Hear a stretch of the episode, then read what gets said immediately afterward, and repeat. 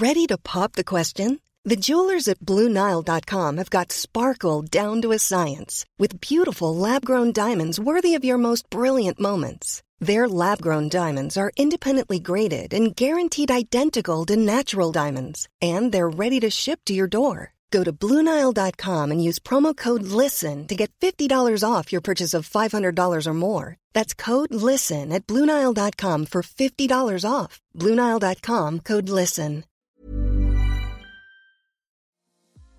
En el episodio de hoy invité a Salomé Gómez Upey. Ella es escritora y abogada, pero sobre todo una mujer resiliente frente al cambio, amante de tomar decisiones y soñadora. De eso vamos a hablar en este episodio. Cómo ella ha enfrentado los cambios, las decisiones difíciles y qué son los sueños para ella. Quédate en este episodio porque la conversación se puso increíble.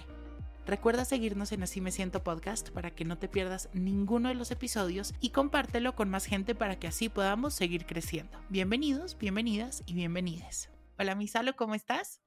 Hola, muchas gracias por la invitación. Estoy feliz de estar acá, feliz de conversar. Oye, Salo, pues mira, siempre hacemos una pregunta Así Me Siento al principio, principio de todos los episodios que me encanta porque nos conecta mucho desde la vulnerabilidad, que siempre le hemos hablado mucho acá en el podcast y creo que es la forma en la que nos podemos conectar como seres humanos. Entonces, la pregunta es, ¿cómo te sientes? A veces creo que en automático respondemos, bien, feliz. y a veces hay más emociones detrás, entonces, realmente, ¿cómo te sientes? ¡Qué pregunta! Qué pregunta tan sencilla y tan profunda, ¿cierto? Me siento en un momento de mucha transición. Estoy a punto de cumplir seis semanas de posparto. Acabo de tener mi primer bebé, tal vez mi único bebé. y estoy muy feliz. Obviamente lo amo, es, es espectacular, pero es un momento de muchísimos cambios y me siento como atravesando una época de mi vida que aún no logro entender esto que me va a traer, porque, o sea, me siento como en una licuadora un poquito y a la vez feliz, agradecida. También tengo como esos sentimientos y soy muy, ya iremos hablando más de eso, pero me gusta mucho como poder sentir esas dos realidades. Es intenso, es duro, pero a la vez estoy feliz. Me encanta, me encanta. Pues qué, qué delicia que te puedas dar ese espacio para para navegar mucho esas, esas emociones y bueno, que este espacio también sea un espacio como para cambiar un poquito el aire y la rutina. Siempre que tenemos historias de vida y personas a las que admiramos aquí, me gusta mucho que nos, como primera pregunta, nos caminen un poco por su historia. ¿Cuál ha sido ese camino y ese recorrido que tú has tenido que, que atravesar y navegar hasta el día de hoy? ¿Dónde creciste? ¿Cómo creciste? cómo eran tus ideas frente a la religión, hacia el sexo, o sea, lo que nos quieras compartir un poco de lo que te constituye hoy como Salomé. Voy a intentar como dar un, un, un overview así como resumido y mm, el spanglish me, me define, ya te cuento por qué. Bienvenidísimo, aquí también lo, lo usamos. Perfecto. Em, a ver, nací en Medellín y los primeros años crecí en Medellín, pero cuando estaba muy pequeña, mis papás tomaron la decisión de venirse a Estados Unidos, un poco como por la violencia en Colombia y demás. Entonces nos vinimos como corriendo para acá y terminé viviendo acá ocho años, o sea, gran parte de mi niñez. Y luego cuando tenía como 13, 14 años, mis papás decidieron devolverse. Me devolví a Colombia en esa época y estudié otra vez a Medellín y terminé como de estudiar bachillerato y me gradué de un colegio ultra católico, digamos, hace parte fuerte de mi historia porque fui muy católica, fui muy como entregada esa, al estilo de vida como que del colegio y como de la religión católica por mucho tiempo, pero me fui a estudiar derecho a Bogotá, a los Andes, y digamos que para hacer esa historia un poco corta porque es muy larga, pero en la universidad y estudiando derecho, además de por haber pasado por una relación muy dura y muy digamos, una relación abusiva en la que estuve durante la época de la universidad, eso como que me revolcó todas mis creencias sobre la religión y sobre como lo que significaba ser mujer. Y ahí entré como en todo este mundo del feminismo y empecé como a comerme todos los libros que encontraba sobre ese asunto y eso como que me empezó a definir muchísimo, muchísimo también. Y en esa época yo era abogada como de derechos humanos y me interesaba mucho como el tema de libertad de expresión y de feminismo y duré siendo abogada un rato en Colombia hasta que me fui a hacer mi maestría a Harvard y haciendo la maestría me di cuenta que el derecho tal vez no era lo mío. ¿Y ahí cuántos años tenías? Hace cinco años, tenía por ahí 25 años, 24, 25 años. Súper duro, como que chocarme como contra la idea de que me fui a hacer la maestría al sitio donde todo el mundo sueña hacer la maestría si es abogado y pues sirvió para darme cuenta que no estaba exactamente donde quería estar, que tenía como otros intereses en la vida, que quería hacer otras cosas. Ahí de verdad no entendía bien qué, pero por cosas de la vida, mi pareja en ese momento, que hoy es mi esposo, me había dicho que nos fuéramos a vivir a Seattle un año porque él iba a hacer unos estudios allá. Y la verdad, yo me guío mucho por la intuición y a mí mi intuición me habló tan fuerte en ese momento como que me dijo, sí, o sea, Seattle es un sí rotundo. ¿Por qué? Ni idea. Yo nunca en mi vida había sabido nada de Seattle, no conocía a nadie allá, pero lo que me gustaba era que era muy lejos. Y ese año de Seattle efectivamente me cambió la vida porque ahí fue que yo como que me di el espacio y tuve el gran privilegio de tener como un año sabático realmente en el que me di cuenta que yo siempre había amado los libros, amaba la escritura y como que si yo iba a ser honesta conmigo misma, lo que yo quería hacer era ser escritor. Lo que pasa es que nunca me había como permitido como explorar alguna cosa creativa. Veo que hay muchos, hubo muchos cambios en estos últimos años en tu vida, desde muy pequeña hasta hace pocos años, muchos, muchos cambios. ¿Cómo navegaste esos cambios? No sé tú, pero yo he sido, por ejemplo, a veces muy resistente al cambio. ¿no? Ahorita en la mañana estaba grabando otro episodio y hablaba con la experta y le decía, yo fui muy resistente al, cambio y mi psicólogo me decía, por ejemplo, que yo era como una casa de madera, una estaca, pues, súper rígido. Y me decía, la vida te va a pasar, porque en la vida hay huracanes y hay vientos muy fuertes que si tú no aprendes a fluir con esos cambios, te vas a terminar rompiendo. Entonces, ¿cómo navegaste y enfrentaste tú esos cambios? ¿Cuáles son esas claves para Salomé de enfrentar cambios? te juro que me da síndrome del impostor, pero a la mil, porque es que eso, o sea, yo no sé si sepa cómo se enfrentan esos cambios, como que realmente es muy duro, o sea, fue muy duro, no fue como que, ay, no, a mí no me gusta el derecho, yo creo que ya me voy a volver escritora y ya, no, o sea, eso fue como que yo me acepté esa realidad y como que me di cuenta y me morí el susto. Dije, pucha, ¿cómo así? O sea, ¿y ahora qué? Y es que además creo que nos han enseñado a que nuestra identidad, nuestros sueños, nuestros proyectos, todo lo que somos depende y se como que se fusiona con la carrera a la que nos dedicamos a estudiar. Pucha, claro, te quitas eso o dices, uy, esto como que ya no resuena conmigo. ¿Quién soy? Es más, me acuerdo en esa época, como que yo iba como a cosas de networking o como a conocer gente y lo que sea, y me decían, ¿y tú qué haces? y a mí me daba como una urticaria, o sea, yo decía, no, pues, a ver, yo soy derecho, pues yo soy abogada, pero pues escribo a veces, pero como que yo no sabía responder esa pregunta porque yo no sabía yo quién soy, yo qué hago, y como que atravesar ese cambio interno de permitirme decir a mí misma y a los demás, no, yo soy escritora, fue súper duro, porque además a ti quién te da permiso, permiso, ¿no? De decir eso, no, es que yo soy artista, ¿Quién te dice que tú puedes, cualquier persona puede decir que es artista y quién le va a decir que no?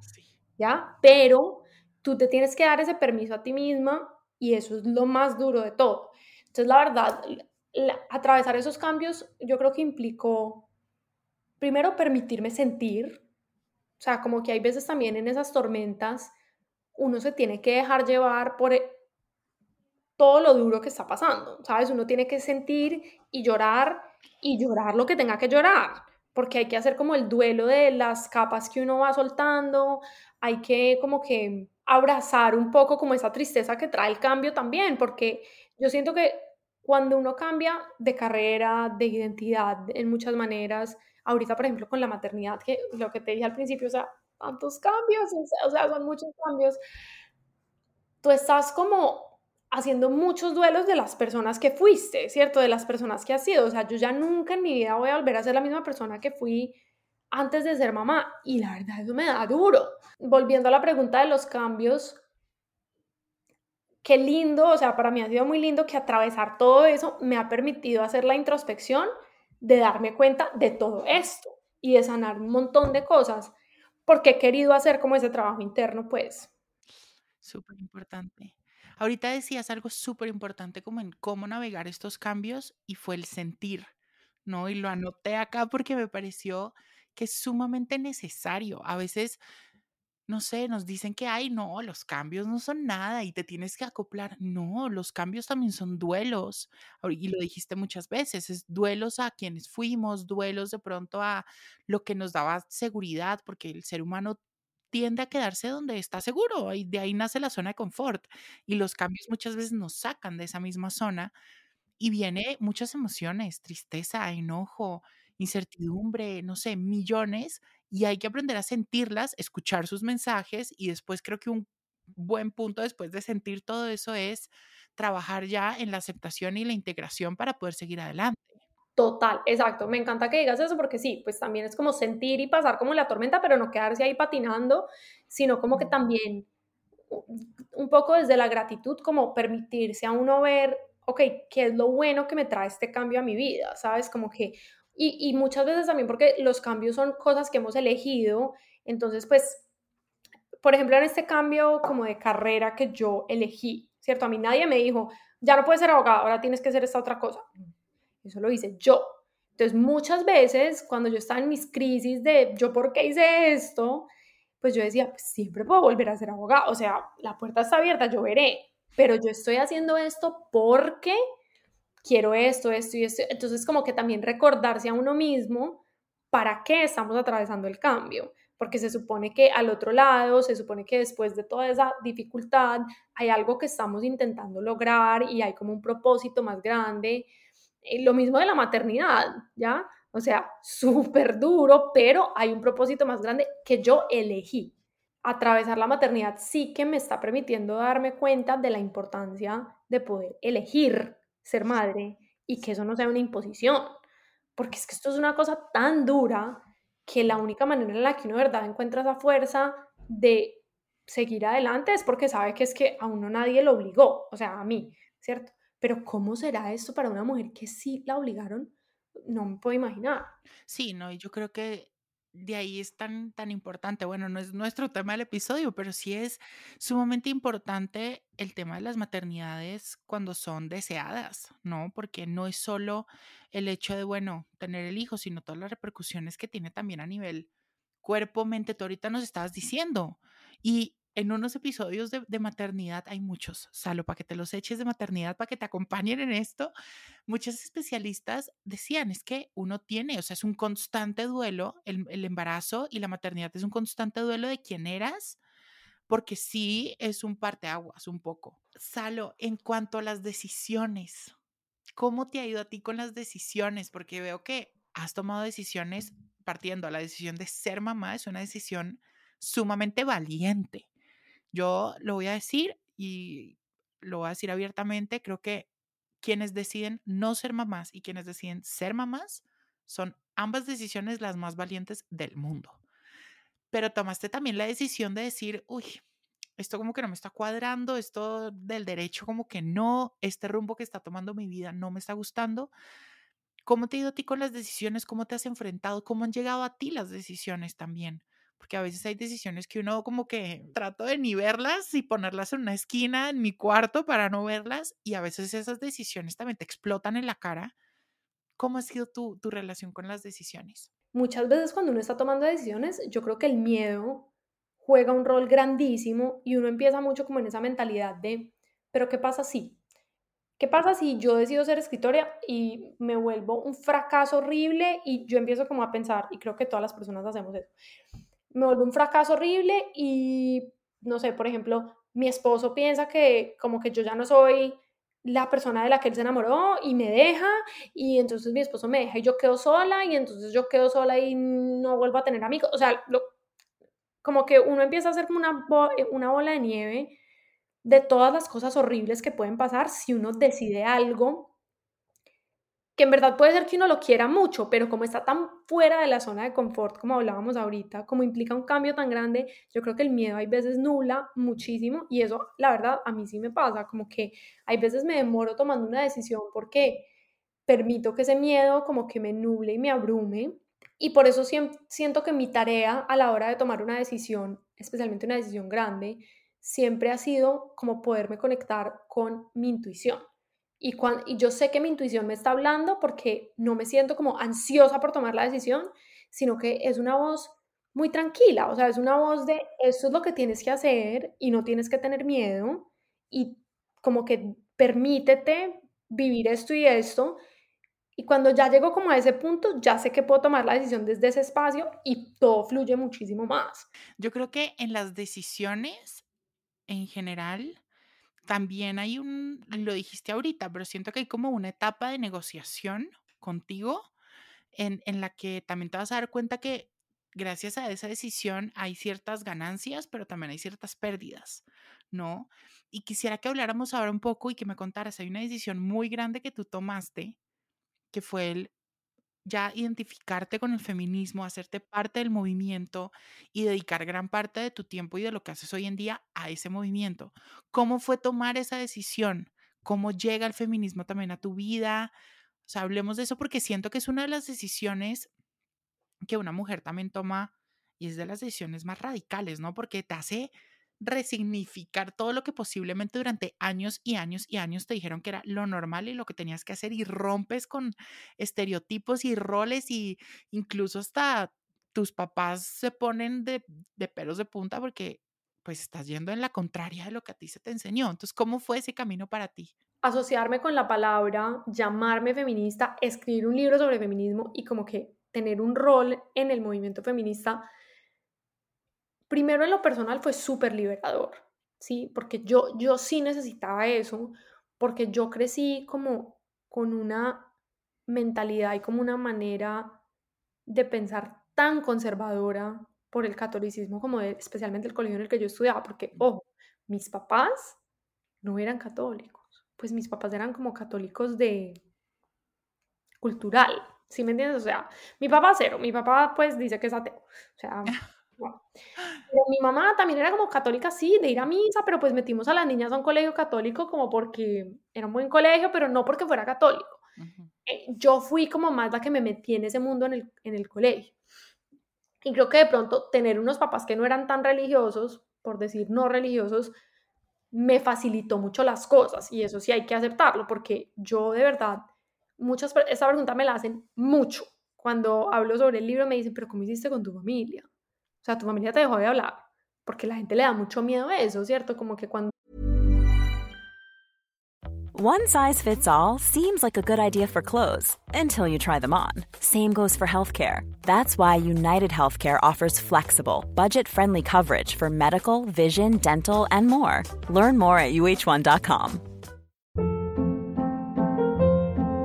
Hold up. What was that? Boring. No flavor. That was as bad as those leftovers you ate all week. Kiki Palmer here, and it's time to say hello to something fresh and guilt-free. Hello Fresh. Jazz up dinner with pecan-crusted chicken or garlic butter shrimp scampi. Now that's music to my mouth. Hello Fresh. Let's get this dinner party started. Discover all the delicious possibilities at hellofresh.com.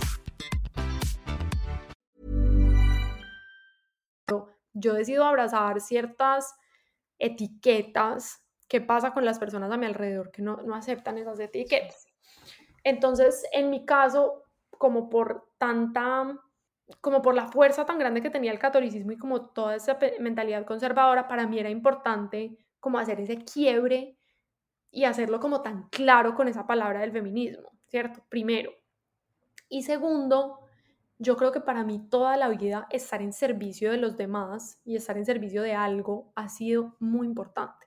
O sea, a mí me gusta mucho como sentir que mi experiencia de vida, las cosas que yo escribo, le sirven a las otras personas.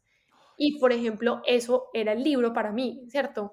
Sí, es mi historia y son mis pensamientos y es como son mis reflexiones, pero al final del día, pues, ¿para qué las me puse en, en un libro? Porque quiero que le sirvan a alguien más, ¿cierto? Quiero que alguien las lea y que ese libro haga para alguien más lo que los libros hacen para mí. Y es que yo los leo y digo como, pucha, es que esto también me pasa a mí, no estoy sola. Em, por fin entiendo qué es lo que siento cuando me pasa tal cosa, como que articular ese qué estoy sintiendo en las palabras de alguien más. Eso se logra como a través de un libro. Y, por ejemplo, la decisión de escribir un libro fue muy por eso, muy como por sentir, yo pasé por algo y ahora lo entiendo muy bien porque he hecho todo ese trabajo para entenderlo. Y yo creo que escribir un libro le podría ayudar a alguien más. Sí, o sea, creo que le daría como un propósito más grande a lo que yo viví. Entonces, también de ahí salió como esa decisión en particular. Salo, ¿y por qué una feminista por accidente? O sea, ¿cuál fue ese accidente? Cuéntanos un poquito, ya hablando más como del libro, porque lo leí y de verdad que me encanta porque además es súper personal, Sí, ¿no? Y es, y es muy tu historia, pero es una historia en la que cualquier persona, a ver, yo soy un hombre, pero soy aliado del movimiento feminista, pero pues no soy una mujer, no vivo las mismas opresiones que vive una mujer, pero pude encontrarme en ciertas letras y en ciertas páginas de tu libro de una forma muy bonita porque es realmente tu historia, lo escribes como tan cercano que eso es, muy bonito. gracias. Sí, o sea, a ver, yo quería escribir algo súper personal y pues por- como por lo que te dije ahorita, como porque sentía que el feminismo a veces es un mundo como muy acartonado o como muy lleno como de palabras grandes y como de conceptos como un poquito em, intimidantes. Y yo quería hacer algo que no fuera intimidante, porque pensaba mucho en esa versión de mí, católica apostólica, a los 16 años en el colegio. O sea, yo decía como que si a mí alguien me hubiera llegado tal vez como con este tono y como con esta manera de narrar el feminismo, yo de pronto hubiera escuchado, pero yo sentía que eso no existía. Entonces como que ese fue el, el vacío que yo quería que el libro llenara, como una voz un poco más cercana, más amable, como más amiga para contarle a alguien sobre el feminismo. Y el tema de feminista por accidente es realmente como sí, o sea, es, esta misma historia, pero pues ya contaba en una anécdota, y es que yo yo creo que yo me volví feminista como contra todo pronóstico, ¿sí? Porque yo no crecí en un entorno en donde uno pudiera aprender de qué se trata eso. Yo nunca en mi vida había escuchado esa palabra hasta que llegué a la universidad. Y cuando ya la escuché en la universidad, yo era súper como reacia y me parecía ridículo y como que decía nada que ver. Entonces, como que el accidente es que uh, creo que un poco como que fue la tormenta perfecta yo acabo de salir de esta relación abusiva sobre la que escribo en el libro, una, una relación en la que estuve que fue muy dura, como que me confrontó horrible con lo que puede ser un hombre violento. Y estaba viéndome un concierto de Beyoncé, que digamos no es exactamente donde uno va a buscar cosas sobre feminismo, pues. Eh, y en esa época Beyoncé había sacado una canción donde samplea un discurso de Chimamanda Adichie, que es una escritora feminista, ¿ya? Entonces yo me estaba viendo el concierto de Beyoncé y en ese concierto, en una de las canciones, empiezo a escuchar este discurso feminista y sale Beyoncé bailando espectacular, perfecta, divina, con la palabra feminist atrás enorme y yo... ¿Qué es eso? ¿Cómo así que Beyoncé es feminista? Pues no entiendo. Y Beyoncé es maravillosa y es perfecta y la amo mal. Entonces, pues como que necesito entender más ya mismo porque Beyoncé es feminista. Entonces me meto a buscar quién es Chimamanda Adichie, me veo el discurso de Chimamanda Adichie, que es un TED Talk muy famoso que se llama We Should All Be Feminists. Y me veo ese discurso y de repente es como que un montón de cosas hacen clic en mi vida de, pues pucha, hay demasiadas cosas que yo he vivido por ser mujer. Hay demasiadas cosas que yo he vivido por ser mujer en un mundo patriarcal. Y ya después de entender cómo se manifiesta el patriarcado y realmente que no es solo por ser mujer, sino además por tener ciertas características eh, y que como que estamos hablando de masculino y femenino y no necesariamente de mujeres y hombres, todo eso vino mucho después, ¿cierto? Pero en ese momento como que ese accidente, digo yo, es haber estado viendo ese concierto de Beyoncé y haberme como topado con eso en el momento correcto y darme cuenta, pues pucha, no, yo sí soy feminista y llegué al feminismo de una manera súper accidental, pero pues como que ya llegué para quedarme. Oye, Salo, en cuanto a los sueños, hablemos un poco de eso. Siento que has cumplido varios, que debes tener muchos más. em, ¿qué son los sueños para ti en tu vida? ¿Cómo los ves? O sea, más allá de que son pues proyectos y lo que anhelas, te cuento un poco. Para mí los sueños son un poco como ese motor para seguir en el día a día, ¿no? Para seguir levantándome en el día a día y seguir haciendo lo que amo con tanto amor, pero también lo que de pronto de lo que amo que no me gusta tanto. Entonces, ¿qué es los sueños en tu vida? ¿Cómo los percibes? ¿Cómo los has alcanzado? ¿Cuál es como ese esa clave en los sueños para Salomé? Qué linda esa pregunta. Y la verdad que es una pregunta que en este momento me, recibo con mucho amor porque, como te decía al principio de esta conversación, estoy atravesando un momento de tantos cambios que hay veces como que uno no, uno no tiene muy claro como ese que sigue y tener esa claridad de los sueños y de lo que uno como que se imagina para su vida como dices tú, es un motor y es como, para mí es un ancla, porque el día a día a veces es tan agitado y como que uno a veces se deja llevar tanto por la angustia, por los miedos, especialmente en este momento, porque fisiológicamente, o sea, las hormonas, pues como que están pasando tantas cosas en mi cuerpo que yo a veces digo, pero ¿qué está pasando? O sea, what? qué es la vida, o sea, yo qué estoy haciendo aquí y por qué. Entonces, como que tener esas anclas de lo que me imagino para mi vida es súper importante. Y yo, yo tengo una práctica muy consistente como de, no solamente como tener sueños, pero también ponerme metas, ¿sí? O sea, como de imaginarme, ok, yo quiero esto, pero ¿qué voy a hacer para lograrlo?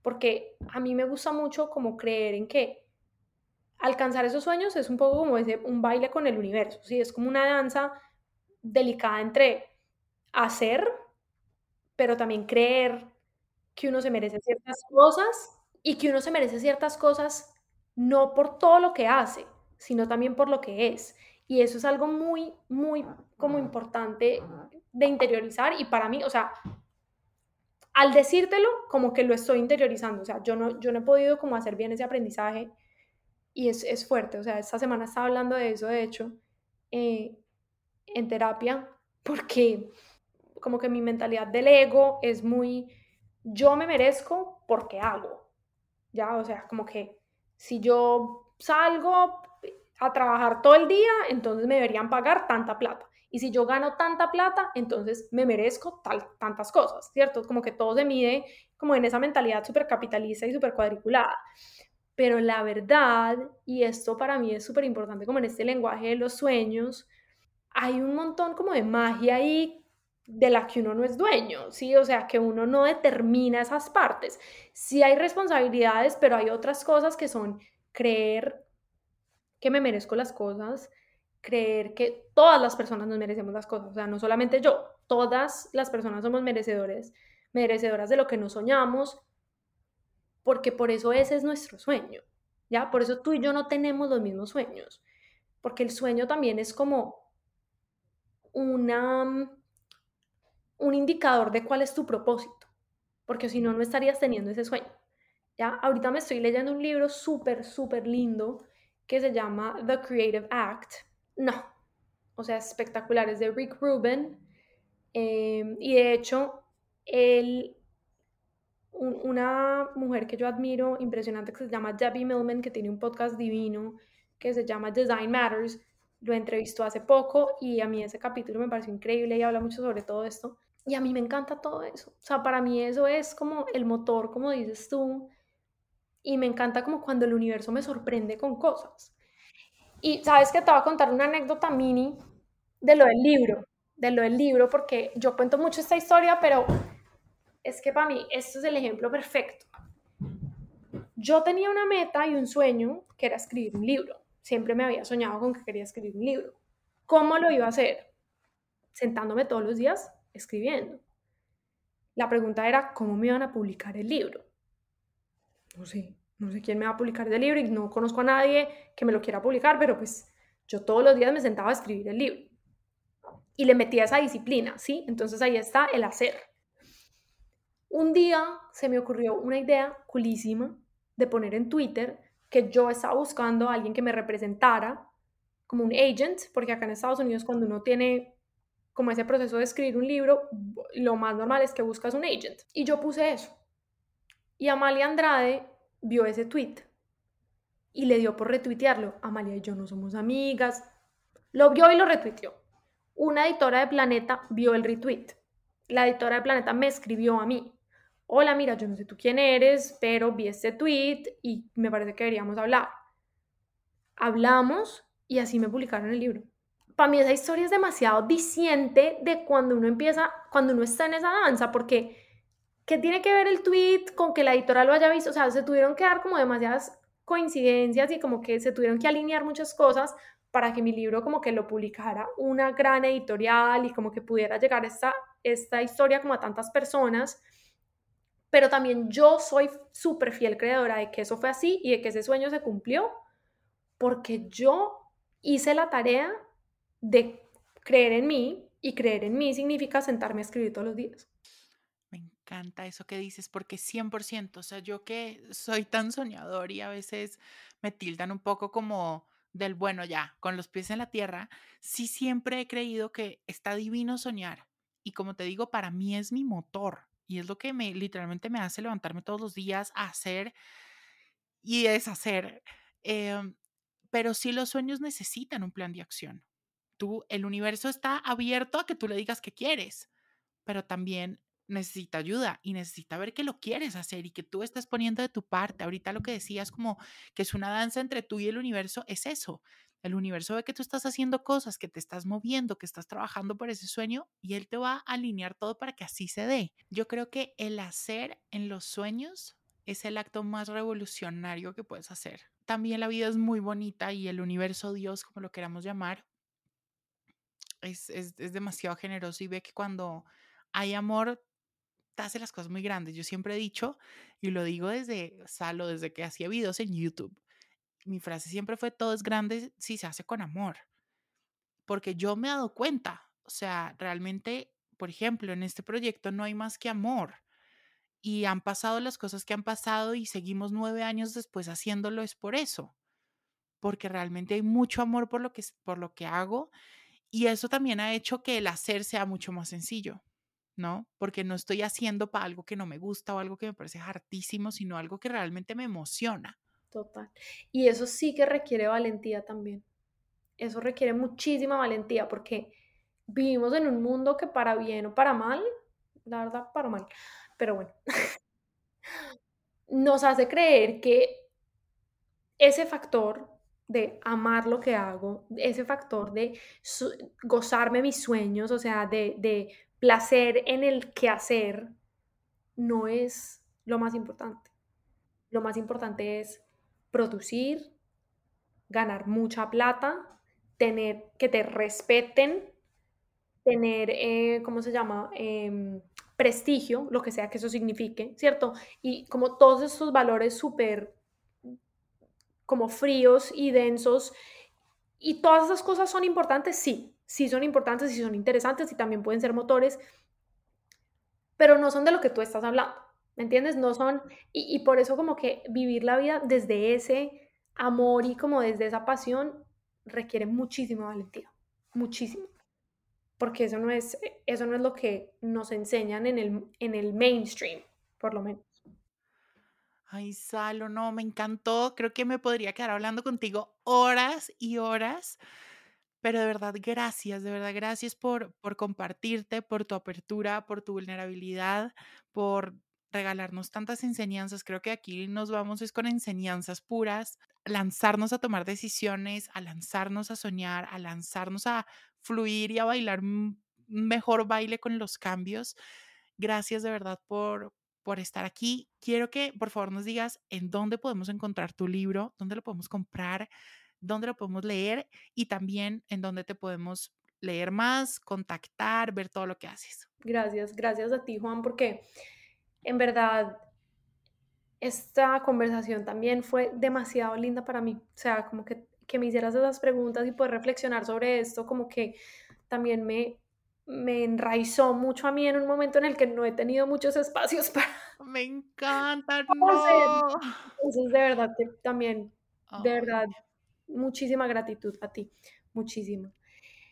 Y en cuanto al libro y mm, dónde me pueden encontrar, el libro está en todas las librerías de Colombia, en cualquier librería física, o si no, está por internet también en Busca Libre, les llega a cualquier parte del mundo. Y a mí me pueden encontrar en, la verdad, Instagram es lo que más uso. No he abierto TikTok porque no confío en mi autocontrol. Entonces, más bien no, pero estoy en Instagram como Salomé Gómez U y me pueden escribir por ahí. Mi página web es salomegomesu.com y ahí también hay como un formulario de contacto si me quieren escribir y siempre feliz de recibir los mensajes y de conversar. Toda la información de Salo la van a encontrar en la descripción de este episodio, más contenido de este episodio en mis redes sociales para que lo acompañen y bueno, también todas las recomendaciones de sus libros y todo aquí abajito va a estar. Así que, Salo, gracias por acompañarme y nos escuchamos en otro episodio.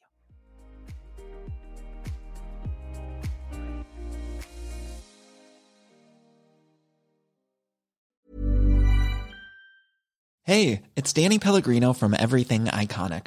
Ready to upgrade your style game without blowing your budget? Check out Quince. They've got all the good stuff shirts and polos, activewear, and fine leather goods, all at 50 to 80% less than other high end brands.